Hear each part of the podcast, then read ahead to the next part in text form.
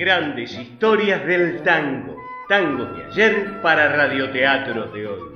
Hoy presentamos Portero Suba y Diga, escrito por Fernando Rinaldi y Gabriel Virtuoso, con las actuaciones caracterizadas de Francisco Pesqueira, Mónica Espada, Pablo de Felice y Gabriela Villalonga, y la participación especial de Juan Senco como Lombardo. Con ustedes, los artistas.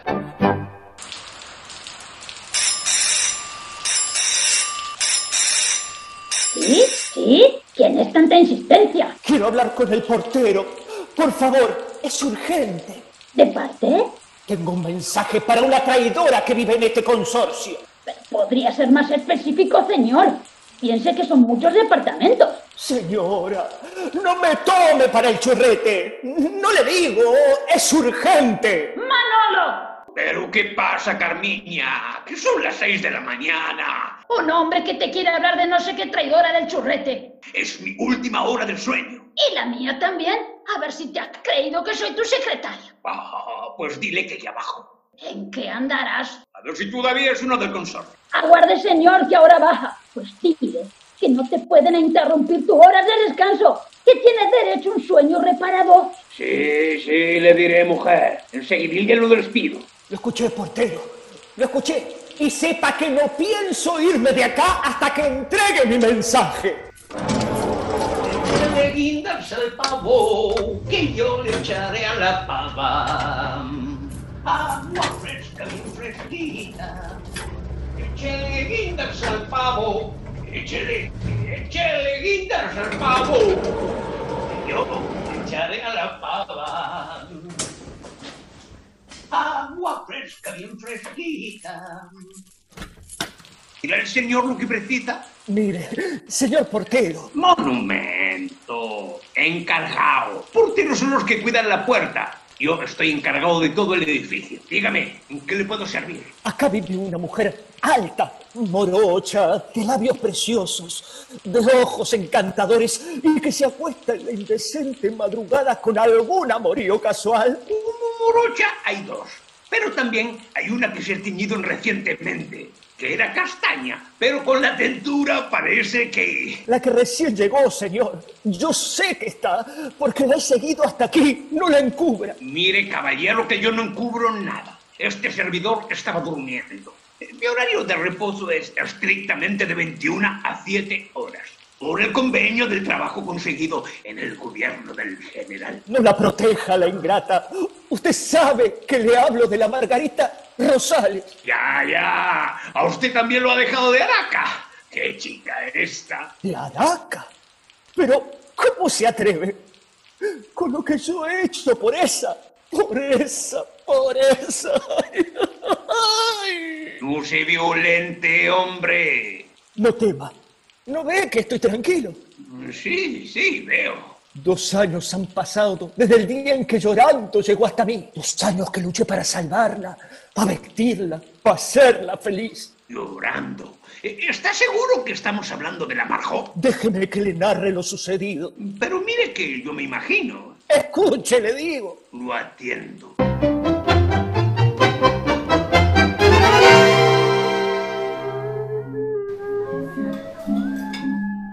Perdóneme que le saque charla, señorita. Para eso estamos, pichón. Solo tiene que convidarme unas copas. ¿Cómo no? ¡Cantinero! Sirva dos copas de lo que esté tomando la señorita. ¿Cómo no? Descubrí, sin querer, deambulando por el barrio, este cafetín tan pintoresco. Eso está en medio de la penumbra, creo adivinar un buen gusto en su decoración. Le garanto que con luz es otra cosa. Se ve muy bien amueblada la casa. Sí, amueblada. Me pregunto qué hace una mujer tan linda en este bar, en estas horas. Trabajando, nene. ¿Qué te crees que puedo estar haciendo? Pero señorita, ahora me doy cuenta. Usted... ¿Usted? ¿Yo qué? Usted está llorando. No me digas que otra vez se me corrió el rímel. Cada vez vienen peor estos cosméticos nacionales. No disimule su pena. No hace falta. Conmigo puede abrirse francamente. ¿Me estás cachando? No, no me malinterprete. Yo soy un caballero. Si vos lo decís. Me gustaría conocerla. A mí con unos pesos me conoce cualquiera. No termino de comprenderla. ¿A qué se refiere? Vení, nene. Acompáñame a la piecita del fondo. ¿También tienen habitaciones en este bar? ¡Qué moderno! Es como un hotel o, o más como una pensión. ¿No será un inconveniente que me vean entrar a su fiesta? Qué larga será la noche. Y así fue que hace 20 años ya, sola, huérfana, decidí irme de Guernica y venir a probar suerte a Buenos Aires para ser actriz de radionovela o encontrar algún empleo decente. Y acá estoy con vos. ¿Y qué suerte tuvo, Margarita? Uy, bueno, mijito, ya es la hora. Poniendo pa'l puchero, son 10 pesos. Tome 20, pobrecita. ¿Cómo debe haber sufrido? Por favor, le pido con todo el amor que un hombre bueno puede expresar. Quiero seguir conociéndola y quizás contarle algunas cosas mías. Claro, querido. Ricardo, dígame Ricardo. Veámonos mañana. Nos vemos en el boliche. La misma tarifa de hoy. Yo a los clientes me los cuido. ¿Le puedo dar un beso? Digo, para recordar el aroma de sus mejillas en mis labios soñadores. No, ¿No? no, ¿No? no.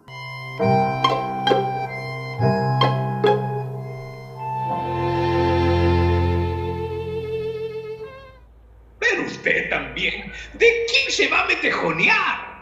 ¡Qué muchacho este! Ningún metejón. Amor con mayúsculas. Con todo lo que hice yo por ella, ¿eh? y ahora, ¿cómo me lo paga? ¿Cómo me lo paga? Manuel, ¿qué pasa que no vienes? ¿Qué se te pasará ahora, mi cielo? Ahora voy, mujer. Métete en la cama, así no la encuentro fría cuando vuelvo. Haz tus cosas. Es que mis cosas las quiero hacer contigo. Que ya voy, que ya voy. Mm, ¿En qué andarás? No puede ser que me trate así. Tranquilo, hombre, que aquí vive gente mayor. No me grite. Estoy tranquilo, estoy tranquilo. Ay, después, y después, ¿sabe lo que hice por ella? La verdad es que no, pero deje que me lo imagino. De ninguna manera.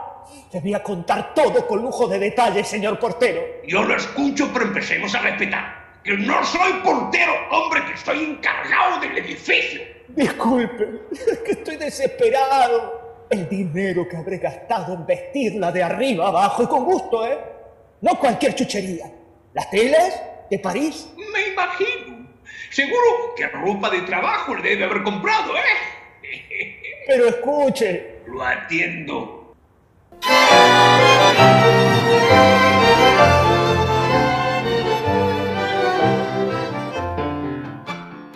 Margarita, Margarita, por fin la encuentro.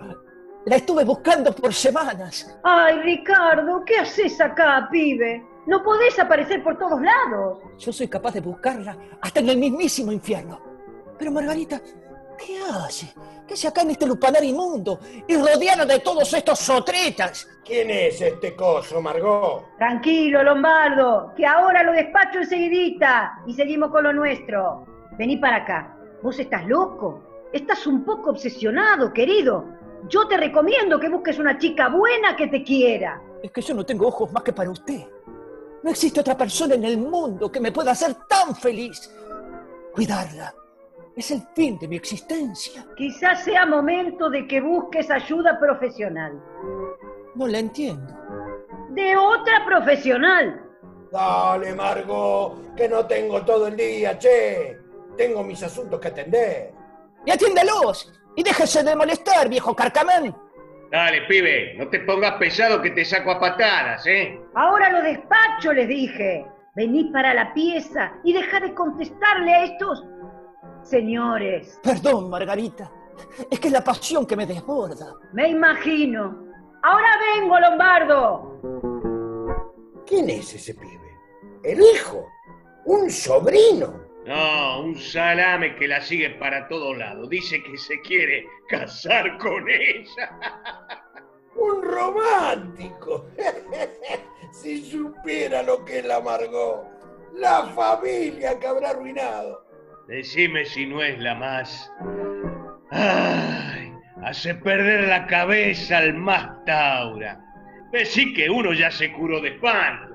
Mira, mira, acá entre nosotros te traje un armiño que me cobré por una deuda. ¿Qué? ¿Es el de Gutiérrez? ¿E- ¿El de la viejita enferma? ¿Gutiérrez?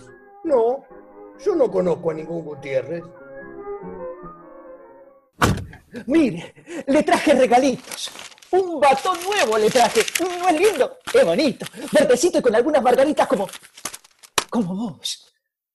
Déjame tutearte. Sí, nene, tú te ames si querés.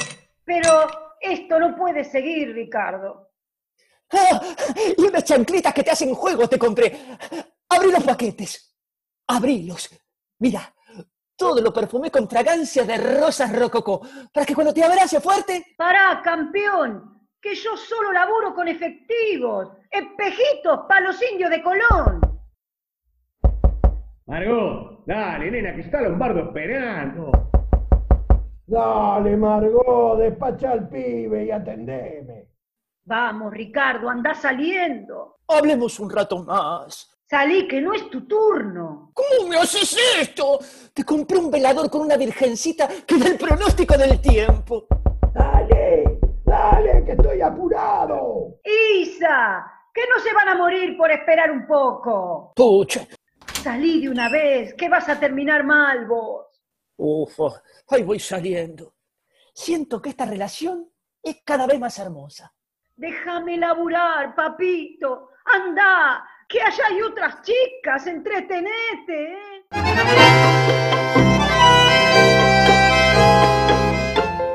Porque lo que quiero saber yo es si acá mismo recibe a todos esos maulas, a todos esos sin nombre. No hable así que pueden ser sus parientes.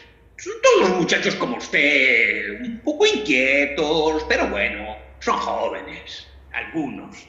Una vez vi un hombre mayor, digamos, eh, con las nieves del tiempo, bueno, ya casi derretidas, ¿eh? Y el hombre en pleno primer acto se infartó. Y entonces me llaman al portero. Portero, ¿no era encargado? Llaman al portero eléctrico. Entonces, ay, si nos hemos hecho un plato con la Carmiña, porque la ambulancia llegó. Ya los voy a agarrar a todos con mis puños, si es que tienen el valor y el coraje. Sotretas sin nombre, maulas. ¿Para qué se van a andar peleando? Ala, ala, vaya tranquilo que, que ya va a encontrar otro amor. Y en una de esas, hasta más barato.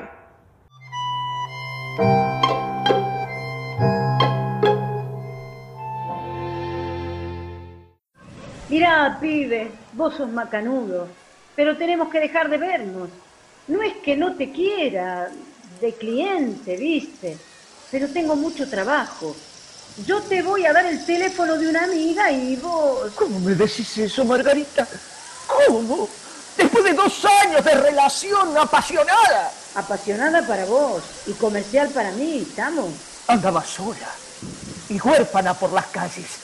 Yo, yo te tendí mi brazo, te, te vestí, te, te llené de regalos, te compré una radio a transistores y acepté tus condiciones. Sí, viejo, te agradezco mucho todos los regalos. Las medias de nylon, el despertador de lata, el altarcito de ceferino y el tapado de arminio también. Ah, no, ese no fuiste vos, ese fue Lombardo. Disculpame, che, esta memoria. No me dejes, Margarita. Por favor, no me dejes. Quédate tranquilo, que esta amiga mía que te digo, se me parece mucho. Sí, hasta nos dicen las hermanitas. Bueno, bueno, bueno. Chao, mi viejo. Chao, chao. Margarita. No me dejes, Margarita. No me dejes. Y ahí, ahí fue que me quedé esperando en la puerta de esa garzoniere toda la noche, muerto de frío y bajo la lluvia. Por primera vez la vi salir de allí, rodeada de sotretas y maulas. Ella reía con una risa descontrolada y falsa, y la seguí hasta acá, y me quedé unas horas bajo la lluvia, tomando valor para decirle en la cara lo que se merece. Así que, portero, ¡Encargado! suba, suba y dígale a esa ingrata que, que aquí yo le espero y que vine a cobrarle toda su traición. Pero no la voy a despertar ahora, que es el único rato en que duerme el angelillo. Que aquí yo me muero por ella de amor. Bueno, bueno, quédese tranquilo que yo le digo, ¿eh? Gracias. Gracias. Bueno, bueno, ahora que estamos más tranquilos, eh, se me va la esquinilla, se me toma un carajillo y se me va corriendo de la puerta, que los del consorcio me chillan, ¿eh? Eh, Yo le doy su mensaje y usted me despeja la entrada. Una mano lava la otra, ¿eh? No sé cómo pagarle. Vamos, vamos, arriba, que yo no soy la Virgen para que se me arrodille, ¿eh? Eh, ahora, a otro puerto por leña. Pero Manuel, ¿por qué has tardado tanto? Habráse visto. ¿Quién era ese fulano? Ya lo ves, mujer, ya lo ves. Otro loco por esa Margarita. Mm, que no sé qué le ven a esas mirrias. En cambio tú... Mm, Que te has desvelado. Dame un besito, mujer. Que ni reposo la dejan a una. Portero, suba y dígale a esa ingrata que aquí la espero, que no me voy, sin antes reprocharle cara a cara el mal que ha hecho en mi vida su traición. No tema, no me ve que estoy tranquilo, si la he seguido para saber si es cierto que arrastraba mi cariño con esos niños en esa garzoniera.